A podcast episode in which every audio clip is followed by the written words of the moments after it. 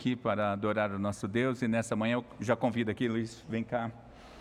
É, Luiz Felipe, para quem ainda não conhece, é seminarista do nosso presbitério, está estudando lá nos Estados Unidos, é, ousadamente eu diria, mas é porque ele consegue, gente. Esse menino é bom, conheço já há muito tempo, está fazendo dois cursos simultaneamente, então, é, e não é fácil isso não que orem por ele, pelos estudos dele. Falta um ano e meio, não é, Felipe? Mais ou menos, para acabar. E ele, sempre que vem ao Brasil, passar as férias, ele prega aqui conosco. Eu também quero apresentar para vocês a Kessia e a Elisa, que está lá atrás. Por favor, Kessia, fique em pé para você já ir treinando. Ser esposa de pastor, ficar em pé, passar essa situação. Seja bem-vinda. E o ano passado, gente, a Elisa estava para o lado de dentro da barriga. Então, depois, ao final do culto, obrigado, querida ao final do culto, vá conhecer aquela simpatia de bebê, não é? Imagina como eu fico com bebê, né, gente? Já estou ali babando na Elisa. Mas nós estamos aqui para ouvir a palavra de Deus. Eu quero orar pelo Felipe. E lembrando sempre que nós ouvimos a palavra de Deus em oração. Então, esteja em oração pelo pregador e por você mesmo, para que o Espírito Santo fale ao nosso coração, é, utilizando a palavra de Deus pregada, aplicando ao nosso coração, de tal forma que saiamos daqui mais adoradores, mais santos, mais animados com o Cordeiro que nasceu. Vamos orar. Querido Deus, obrigado mais uma vez, te agradecemos por esta manhã e rogamos agora, Senhor, pelo Luiz, que o Senhor o abençoe de tal sorte que sejamos de verdade impactados pela tua palavra. Dá a ele palavras sábias, alinhadas à, à tua palavra. Usa-o, ó Deus, com poder e com autoridade do alto, de tal forma que o Senhor seja anunciado e tão somente o Senhor, e o seu nome seja exaltado nessa manhã, hoje, para a tua própria glória. Oramos assim, em nome de Jesus. Amém. Felipe, prega a palavra, meu filho.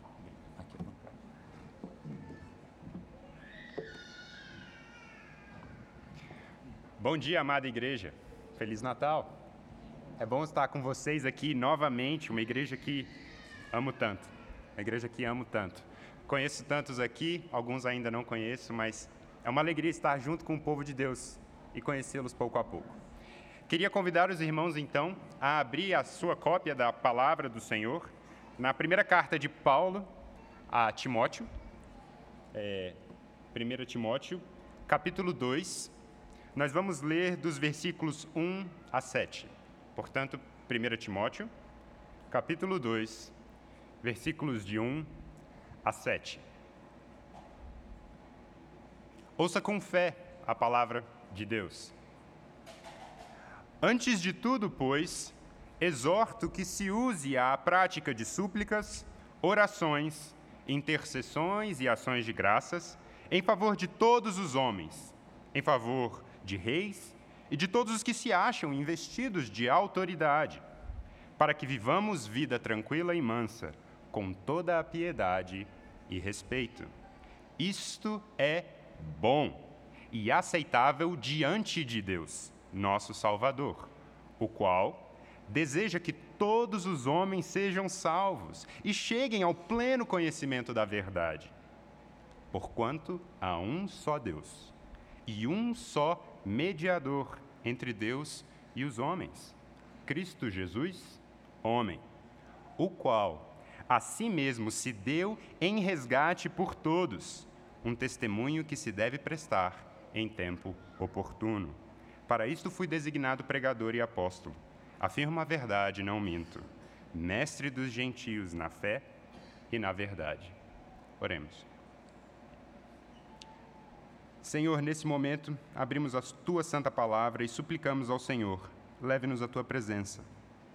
Concede-nos ouvir o teu chamado, concede-nos nos aproximar de ti. Conceda-nos viver uma vida boa e agradável aos teus olhos. Abra os nossos corações nessa manhã para que possamos compreender e crer, amar e agir. Nós assim pedimos em total dependência de Jesus Cristo, o nosso único mediador, caminho, verdade e vida porquanto é o único nome pelo qual podemos ser salvos. Amém. Num belo dia, dois peixes nadavam juntos e aconteceu deles encontrarem um peixão mais velho vindo na outra direção. O peixe mais velho cumprimenta os dois peixes mais novos e diz: Bom dia, rapazes, como está a água hoje? Os jovens peixes sorriem, continuam a nadar como é costume dos peixes mais jovens. Mais à frente, um dos peixes mais jovens, inquieto, para, olha para o seu companheiro e diz: Água? Que negócio é esse de água? Se você entendeu a mensagem, ela parece ser um tanto interessante para nós hoje. Essa curta história não foi escrita por mim. Foi escrita por um autor chamado David Foster Wallace, um autor de ficção americano. Ele tem livros como Considere a Lagosta e Graça Infinita. Ele escreveu essa história em 2005 para um discurso de formatura. Esse discurso chama Isto é Água, e eu convido os irmãos depois a procurarem na internet. É um texto bastante legal de se ler. A história dos peixinhos apesar de um pouco cômica, tem um fundo bem importante para a gente hoje. As realidades mais importantes da vida, aquelas mais abrangentes, as mais, as mais profundas, muitas vezes são aquelas que nós temos mais dificuldade de ver, as que nós temos mais dificuldade de comunicar. Nós ignoramos aquilo que nós não queremos ver e por muitas vezes isso passa despercebido, como a água para os peixes. Crianças, se vocês quiserem desenhar, então essa é a dica. Dois peixinhos é uma boa ideia para o desenho de vocês essa manhã. Mais à frente, em seu discurso, David, é, um descrente até onde eu sei, ele fala algo muito interessante. Existem inúmeras partes da vida adulta que são omitidas em discursos de formatura. Porém, pensar bem envolve o poder de conscientemente decidir o que tem significado e o que não tem. Você decide o que você adora. Porque aqui está uma importante verdade: nas trincheiras cotidianas da vida adulta, não existe isso de ateísmo. Não existe isso de não adorar. Todo mundo adora. A única escolha que possuímos é o que adoramos. Quando você decidir o que você adora, você decide aquilo que você enxerga e como você vai viver. Dependendo, você vai ver a água ou não. Hoje, nessa manhã, nessa véspera de Natal, eu quero te convidar a refletir sobre o que você enxerga nas trincheiras da vida cotidiana, da vida adulta. Veremos nas palavras de Paulo em 1 Timóteo 2, de 1 a 7, que existe sim uma maneira boa de viver, mas isso depende do que você adora. Nessa passagem, Paulo chama todos nós a vivermos de uma certa forma. Paulo nos chama à vida boa da adoração a Deus. Para tal, Paulo primeiro nos exorta, nos versículos de 1 a 3, e depois ele nos explica a sua exortação, nos versículos de 4 a 7, e esses vão ser os nossos dois pontos. Em resumo, nós veremos que somos chamados a ter uma vida centrada em Deus, e essa vida é acessível a todos. De novo, devemos viver diante de Deus, na presença dEle, e essa vida está disponível para todos. Então vamos ao nosso primeiro ponto nessa manhã. Nós somos chamados a viver diante de Deus. A exortação de Paulo nos versículos de 1 a 3 é que nós somos chamados a viver diante de Deus. Leia comigo novamente. Antes de tudo, pois, exorto que se use a prática de súplicas, orações, intercessões, ações de graças em favor de todos os homens em favor dos reis e de todos os que se acham investidos de autoridade, para que vivamos vida tranquila e mansa com toda piedade e respeito. Isto é bom e aceitável diante de Deus, nosso Salvador. Portanto, nossa passagem encontra-se no começo da carta de Paulo a Timóteo, um jovem pastor em Éfeso, Paulo escreve preocupado com os falsos mestres que estavam criando muita confusão nessa igreja, com fábulas e discussões sem fim. No primeiro capítulo, Paulo afirma que eles sequer compreendiam o que eles falavam e fingiam ser mestres da lei. O objetivo dessa carta, portanto, é ajudar Timóteo a estabelecer, afirmar essa igreja na verdade da palavra de Deus. Por isso, essa carta é cheia de aplicações práticas, com o fim de pastorear o rebanho e aperfeiçoar os santos. Portanto, buscando fortalecer a igreja, o que será que Paulo fala primeiro? qual é a primeira exortação prática que está no coração de Paulo para os seus irmãos? Para uma igreja em dificuldade, combatendo heresias, qual é a primeira exortação de Paulo a eles? Antes de tudo, eu exorto vocês que orem. Uai, monte de falso mestre na igreja, eu não devia ler mais livro? Não. Paulo exorta os irmãos a orarem. E não percam de vista essa prioridade. Primeira prática dessa igreja deve ser orar e vejam a extensão da oração. Orem todos os tipos de oração: súplicas, intercessões, ações de graças, não importa o tipo de oração, conquanto que você vá à presença de Deus. Ademais, vejam por quais pessoas Paulo nos chama a orar. Vejam que o alvo das nossas orações deve ser todo tipo de gente, inclusive seus reis e as autoridades que foram constituídas sobre vocês. Além da extensão e do alvo abrangente, Paulo também delimita um conteúdo específico para a oração. Paulo fala: orem para que tenhamos paz, para que tenhamos condições melhores, com vistas a vivermos uma vida de maneira piedosa e respeitosa. Peraí, Paulo, esse negócio de orar eu entendo, eu entendo bem isso. Falar com Deus é importante, eu sei, a gente precisa desse exercício. Piedade também é legal, já até ouvi sobre isso lá na igreja uma vez ou outra. Mas orar pelo governo parece um pouco demais, não acha não? Orar pelo governo? Se você tivesse no meu grupo de WhatsApp em que a gente compartilha as notícias, Paulo, você estaria enojado, Paulo. Paulo, você está antenado que Nero é o imperador, você sabe disso, né? Nero, aquele que lá em Roma está queimando cristãos em praça pública. Sabe aquele negócio de Coliseu? Então, ele que está na frente dessa confusão toda. Tem certeza que você quer orar pelo governo, Paulo? Sim, é isso que Paulo está dizendo. Paulo está nos chamando a orar pelas circunstâncias em que nós vivemos, e isso inclui as autoridades que foram constituídas sobre nós, sejam elas injustas, sejam elas complicadas. Por outro lado, talvez hoje a gente viva uma tentação um tanto quanto diferente. Talvez a gente viva a tentação de que a nossa caminhada cristã depende da pessoa com poder e influência sobre nós. Talvez nós achamos que se nós colocarmos a pessoa certa no lugar certo, tudo se resolverá. Quem é a pessoa certa a promover? Quem é o influenciador que de fato está angariando seguidores? A igreja ocupa os espaços certos de relevância na nossa sociedade. Se a gente só descobrisse isso, tudo estaria certo.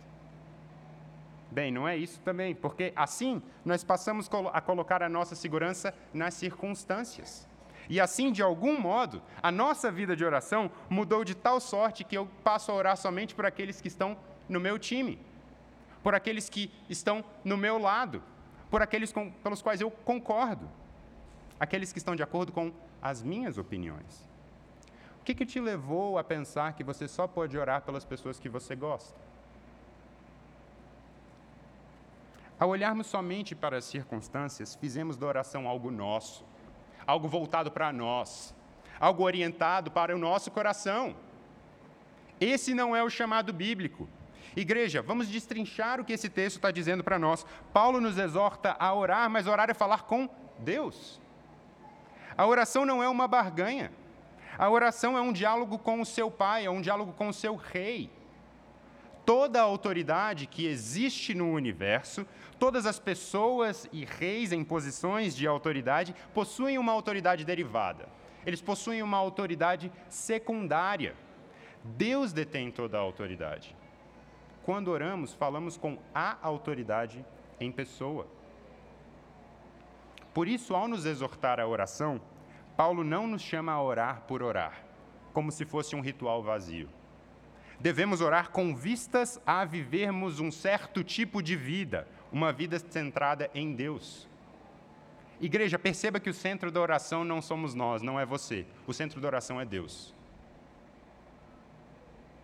O propósito da oração é levar o teu coração à presença de Deus. O propósito da oração é dobrar a sua existência diante do Senhor, é ter o seu coração transformado por Ele. Então, antes de tudo, viva na presença de Deus. Caminhe conversando com Ele. Abra o seu, abra o seu coração, abra a sua alma diante do Criador.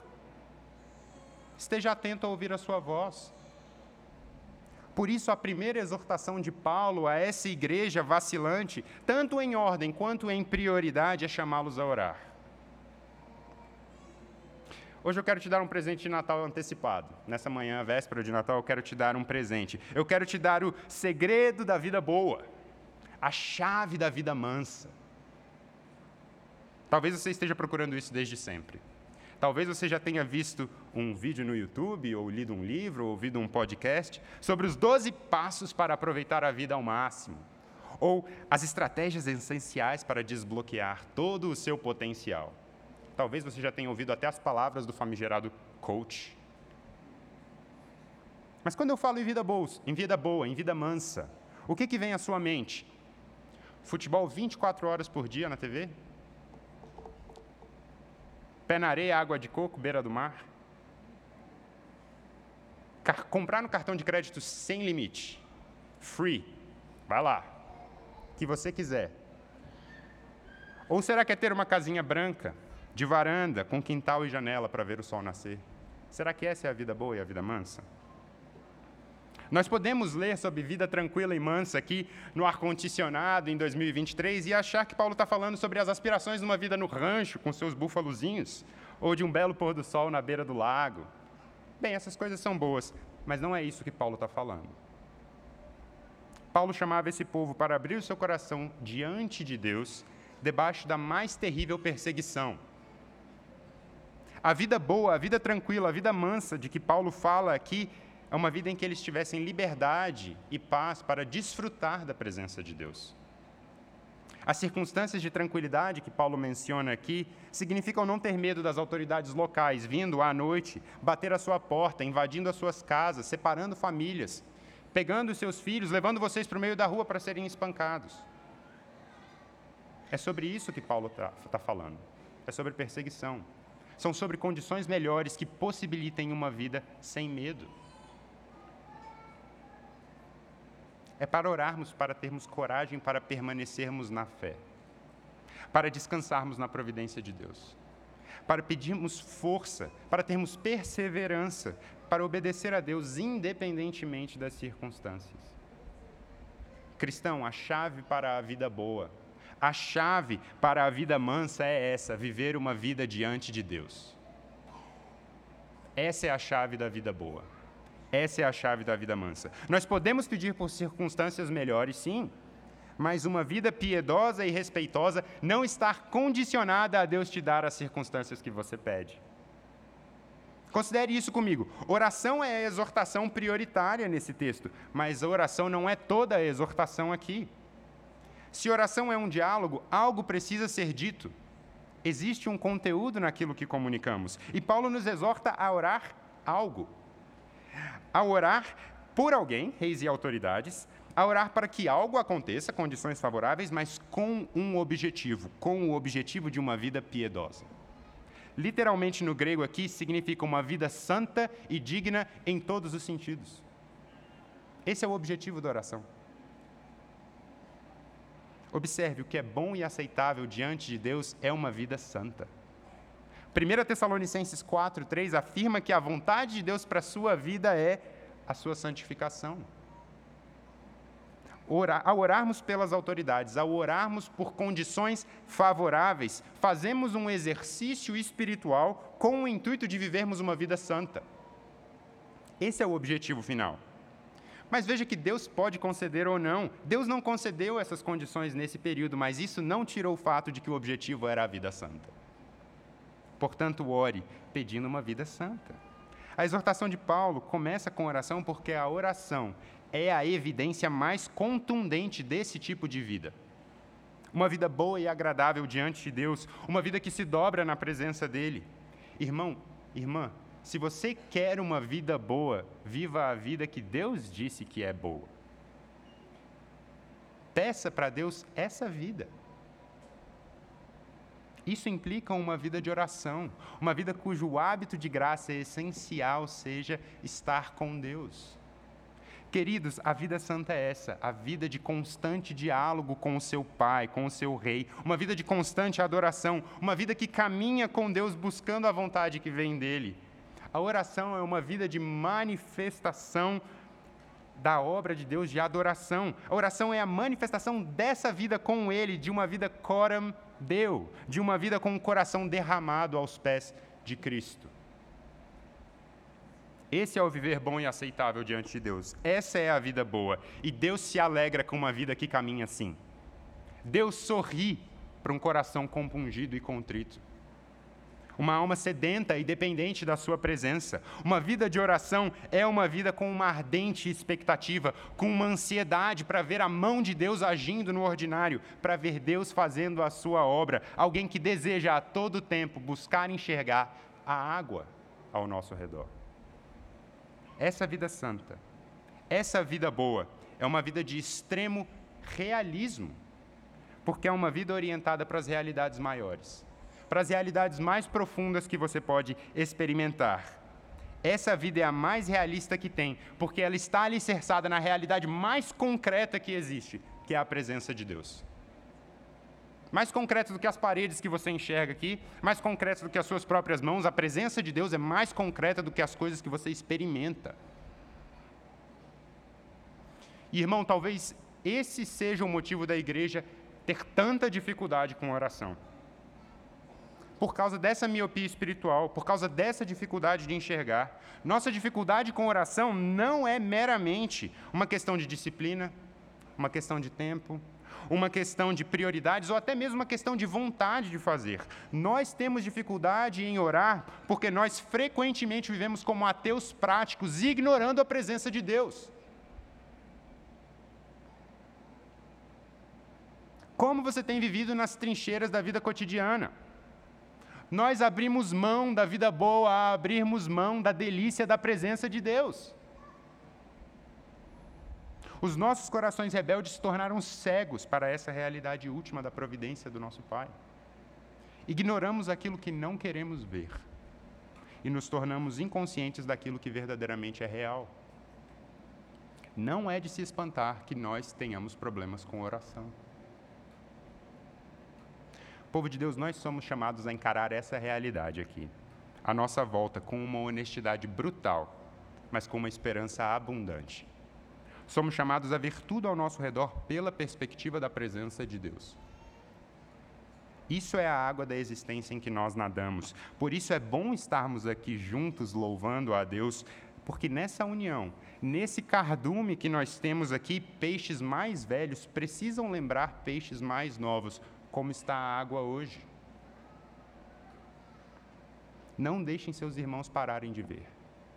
Não deixe essa comunidade parar de enxergar. Somos chamados a juntos trazermos à memória aquilo que nos dá esperança. Somos chamados a viver diante de Deus em comunidade, pessoalmente em comunidade, e a apresentar todos os nossos momentos, todo o nosso coração, todo o nosso ser na presença do Senhor Deus Todo-Poderoso Criador dos céus e da terra. Mas como eu posso ter certeza de que eu posso viver assim?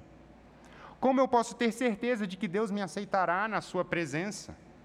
Como eu posso vir aqui hoje, eu, Felipe, e estender esse chamado para viver na presença de Deus a todos vocês? Como eu posso ter convicção para fazer isso? Ainda bem que você perguntou, porque esse é o nosso segundo ponto. Isso me leva ao nosso segundo e último ponto dessa manhã a explicação de Paulo.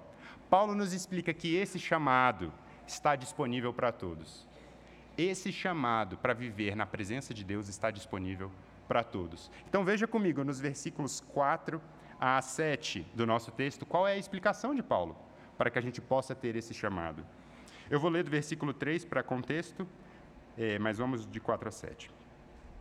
Isto é bom e aceitável diante de Deus nosso Salvador o qual deseja que todos os homens sejam salvos e cheguem ao pleno conhecimento da verdade, porquanto há um só Deus e um só mediador entre Deus e os homens, Cristo Jesus, homem, o qual a si mesmo se deu em resgate por todos, testemunho que se deve prestar em tempos oportunos.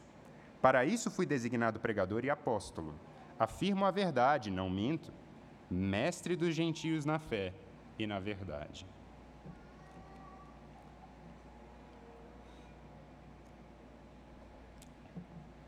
Se nos versículos 1 a 3, Paulo nos exorta, se nos versículos 1 a 3, Paulo nos chama a vivermos diante de Deus, nos versículos 4 a 7, Paulo nos explica por que nós podemos viver na presença de Deus. A Escritura aqui afirma que o nosso chamado a uma vida diante de Deus é consequência da nossa teologia. Nós vivemos a consequência daquilo que nós cremos. Os imperativos da vida cristã decorrem dos indicativos da ação redentora de Deus. Falei bonito agora, né? Mas o que eu disse agora é: eu só posso estar na presença de Deus em razão daquilo que Deus fez por mim. Eu só posso me aproximar de Deus porque Deus me buscou. Por esta causa, Paulo nos entrega uma exortação e uma explicação, um chamado a viver uma vida santa, que só é possível porque Deus mesmo garantiu essa vida que nós podemos viver. Veja, a exortação de Paulo sobre como nós devemos viver está conectada ao que Deus fez por nós. Paulo afirma que Deus é o nosso Salvador e, em seguida, ele faz um paralelo. Ele adota duas linhas bem interessantes em sua linguagem. Ele contrapõe conceitos singulares e plurais.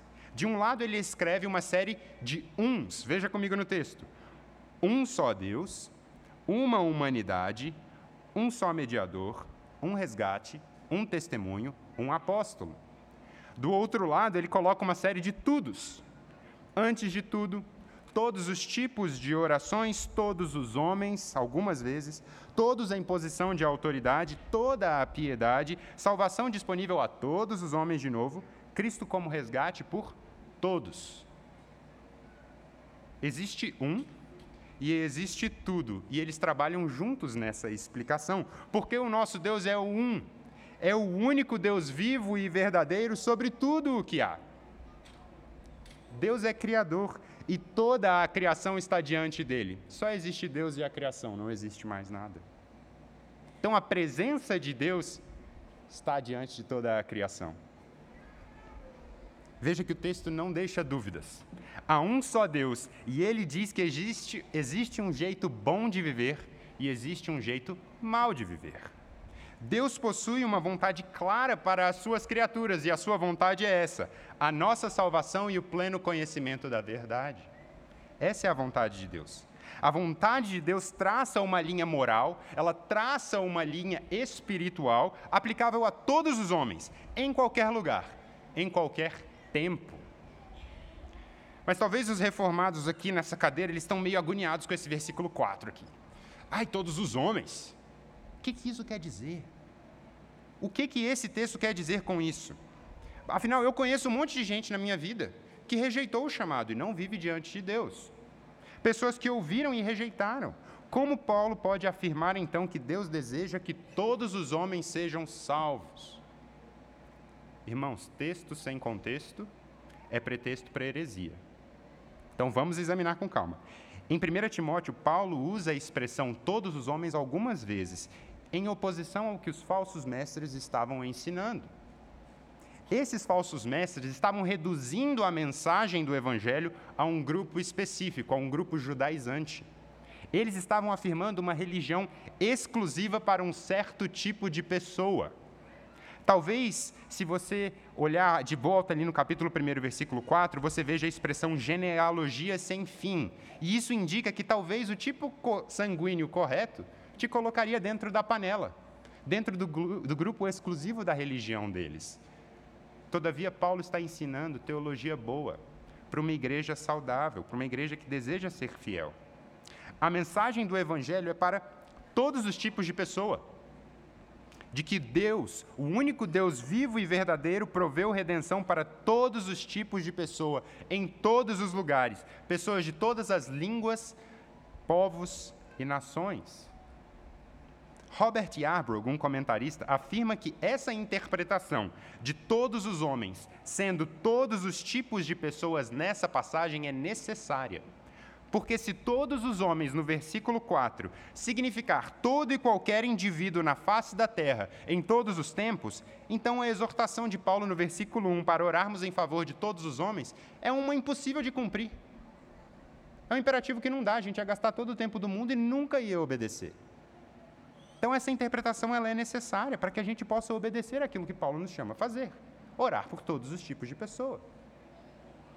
Outra interpretação equivocada que você pode ter ouvido sobre esse texto é que Paulo está falando aqui como se fosse uma vontade potencial de Deus, algo que Deus desejaria que acontecesse, mas simplesmente está fora do alcance dele. Tem uma pedra no meio do caminho, no meio do caminho tem uma pedra e Deus não consegue desfazer dessa pedra. É como se Deus quisesse salvar, mas meio que não dá. Bem, isso não é soberania coisa nenhuma. Isso não é o que esse texto ensina e nem o que o resto das Escrituras ensina. Afinal, agindo Deus, quem o impedirá? A vontade de Deus de que todos os homens sejam salvos e de que todos os tipos de pessoas cheguem ao pleno conhecimento da verdade não é um desejo potencial, mas é uma realidade já consumada. Isso já é um fato. E se você duvida de que isso já é uma realidade consumada, eu te peço só para você olhar ao redor agora. Pode olhar. Olha os rostos aí ao redor de você. Esse salão é evidência de que isso é uma realidade consumada. De que a vontade de Deus é salvar todo tipo de gente. Deus não faz distinção baseado em quem você é. Deus não faz distinção baseado em seu tom de pele, em seu sotaque, em sua língua, na abundância dos seus talentos ou na falta deles. Deus não faz distinção com base em seu passado, com base em seus problemas, com base em suas fraquezas. Homens e mulheres de toda língua, de toda raça e de toda a cor são bem-vindos na mesa do rei. Isso é o que esse texto está dizendo. O chamado do Evangelho é um chamado para que todos os tipos de pessoas venham à presença de Deus, porque há um só caminho essa é a explicação de Paulo sobre o chamado. Se somos chamados a viver diante de Deus, se a vontade de Deus é a salvação de todo tipo de gente, Deus proveu a salvação, Deus proveu os meios para que isso acontecesse. Só há uma porta, só há um caminho, só há um único mediador para que possamos nos achegar à presença de Deus e o nome dele é Jesus Cristo salvação para todos os povos. A palavra de Deus, aqui no versículo 5, apresenta um contraste de novo entre um só Deus e todo o mundo, e Deus mesmo traça uma linha conectando as duas coisas, e essa linha é Jesus Cristo, levado até aquela cruz em nosso lugar. No Natal, nós celebramos o fato de que Deus proveu essa salvação, Deus desenhou essa linha, Deus botou essa ponte. Ao celebrarmos a encarnação de Jesus, oferecemos ações de graças e nos alegramos com a mensagem de paz, com a mensagem de reconciliação, a mensagem de que Jesus se fez mediador entre nós e Deus.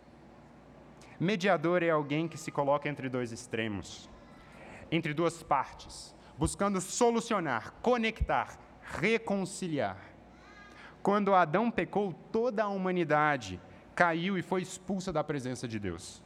Nosso pecado afastou-nos de Deus de tal forma que nós jamais poderíamos estar na presença dele por meio dos nossos próprios esforços.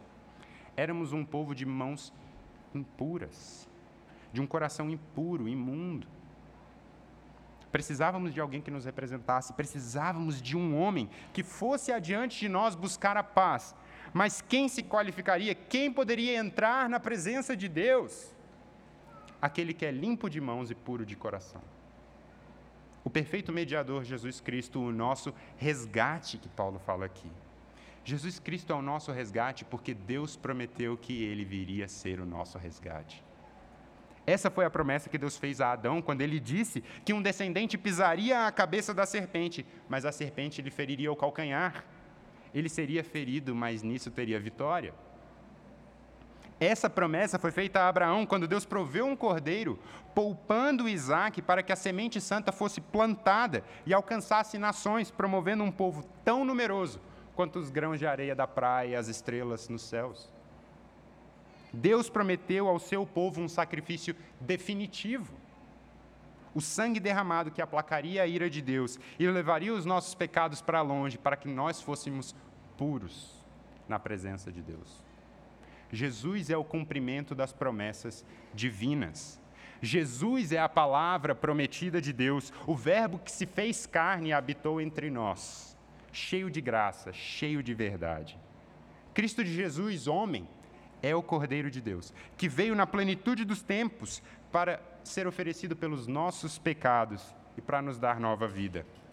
Veja que esse testemunho, qual o, te o testemunho de que Paulo fala aqui, esse testemunho Jesus deu sobre ele mesmo em Marcos 10, 45, quando Jesus disse: Pois o próprio Filho do Homem não veio para ser servido, mas para servir e dar a sua vida em resgate por muitos. Paulo está fazendo uma alusão direta ao que Jesus disse sobre ele mesmo. Jesus sendo oferecido como nosso mediador é o Rei prometido é o cumprimento da aliança da graça, é o sumo sacerdote que proveu um sacrifício de uma vez por todas, para que um povo que estava longe fosse trazido para perto de Deus, para que um povo que pudesse ser aceito na presença do Deus Santo. Jesus Cristo veio ao mundo para que pudéssemos desfrutar do chamado de viver na presença de Deus. Esse é o propósito de Jesus vir para que nós pudéssemos ser reapresentados diante do Pai. E no Natal nós celebramos não só o fato de que Jesus se humilhou e assumiu uma forma de servo na, naquele bebezinho, naquela estrebaria, mas mais do que isso, no Natal nós celebramos que Deus não nos abandonou. No Natal nós celebramos que Deus não esqueceu de nós. Deus não nos, esque nos esqueceu. Celebrar a encarnação significa celebrar que Deus cumpriu a sua promessa. Celebrar que aquilo que Deus falou aconteceu. Nós celebramos a maravilhosa graça de Deus ter se inclinado a nós, ter se movido na nossa direção para redimir. Deus não nos deixou em trevas. Deus não nos abandonou na separação eterna, mas proveu Jesus, o nosso mediador, homem, o segundo a Adão, o perfeito rei, o puro sacerdote, a verdadeira palavra de Deus. No Natal, então, nós celebramos graça. Celebramos a ação redentora do Deus triuno, o convite do Pai à sua presença por meio da obra e da pessoa do Cristo aplicada em nossos corações pelo Espírito. O Natal é trinitário. Vejam que, unidos a Cristo, o nosso mediador, nós podemos vir à presença de Deus de graça. Você pode se aproximar de Deus confiantemente.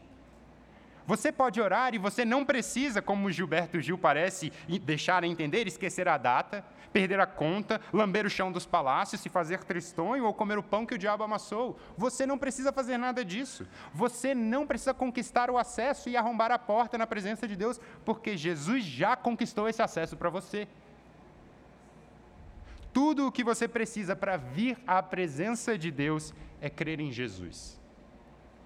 É tudo o que você precisa toda essa teologia, tudo isso aqui, toda essa explicação do nosso chamado para viver diante de Deus, é a base da exortação de Paulo. E esse chamado é para todos os povos, para todo tipo de gente. O Natal é uma celebração universal, porque Jesus não é um salvador de um grupo somente. Jesus é o salvador de todo aquele que nele crê. Igreja, nesse Natal, não tenha medo de proclamar o Evangelho em alto e bom som. Não tenha medo de chamar Natal de Natal. Hoje é um tempo oportuno para darmos bom testemunho. Hoje é o dia de anunciar esse resgate. Jesus Cristo é a mensagem de esperança para todo tipo de pessoa, homem ou mulher, jovem ou velho, judeu ou grego, rico ou pobre. Nesse mundo obcecado pela pluralidade e pela diversidade, muitas vezes a gente tem medo de falar disso, de falar que Jesus é o único caminho. Nós temos receio de que meio que a nossa verdade seja a verdade objetiva. Né? Mas olhe novamente. É exatamente porque Jesus é o único caminho que a mensagem é verdadeiramente disponível para todos o exclusivismo da nossa fé em Jesus Cristo é a base do inclusivismo para o Evangelho para todos os homens. Só há essa ponte, só há esse caminho. E qualquer um que andar nele será salvo e será aceito na presença de Deus. Essa é a única mensagem que é verdadeiramente inclusiva. Jesus é o único caminho e não há salvação em nenhum outro lugar. Por isso, todos os que creem nele são bem-vindos. Logo, não se envergonhe do Evangelho, porque ele é poder de Deus para a salvação de todo aquele que nele crê. Essa foi a mensagem dada para Paulo e o que ele recebeu ele nos entregou. Paulo, o judeu dos judeus, carregando a tocha da mensagem de salvação para nós, gentios, distantes. Esse homem, anteriormente perseguidor da igreja, foi designado arauto da mensagem de reconciliação dos povos, anunciador das boas novas natalinas de que o Rei divinal, Cristo, veio ao mundo para salvar pecadores. O chamado do Evangelho é o chamado do único Deus vivo e verdadeiro, para que todo homem e toda mulher, de qualquer povo, de qualquer língua, de qualquer classe social, de qualquer passado, por meio da fé em Cristo, pode vir diante de Deus e desfrutar dessa paz que excede todo o entendimento.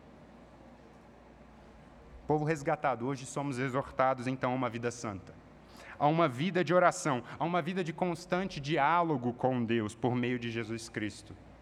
Uma vida em que você integralmente, corpo e alma, mente e coração, se apresenta na presença do Deus vivo e caminha na dependência dele em toda e qualquer circunstância. Nesse Natal, lembre-se que Deus veio até nós para se fazer presente conosco. Jesus Cristo veio ao mundo por amor do seu povo. E porque ele veio nos salvar, Deus nos chama à presença dele. Hoje é o tempo oportuno para considerarmos novamente esse chamado, o chamado de vir até Deus e viver diante dele, junto dele, para ele. Hoje, antes de encher a barriga naquela ceia farta, Antes de abrir os presentes, eu te convido a gastar um momento em oração e considerar a sua vida diante de Deus. Hoje é um tempo oportuno para esse testemunho. Eu te chamo a vir na presença de Deus, do Deus vivo, e adorar de coração, trazer louvores sinceros a quem te amou. Nesse Natal, igreja, mude a perspectiva. Enxergue o mundo pela perspectiva da presença de Deus. Descansa nele, entrega o teu caminho ao Senhor, confia nele e o mais ele fará. Veja que toda a existência se dobra e se ajoelha na presença de Deus.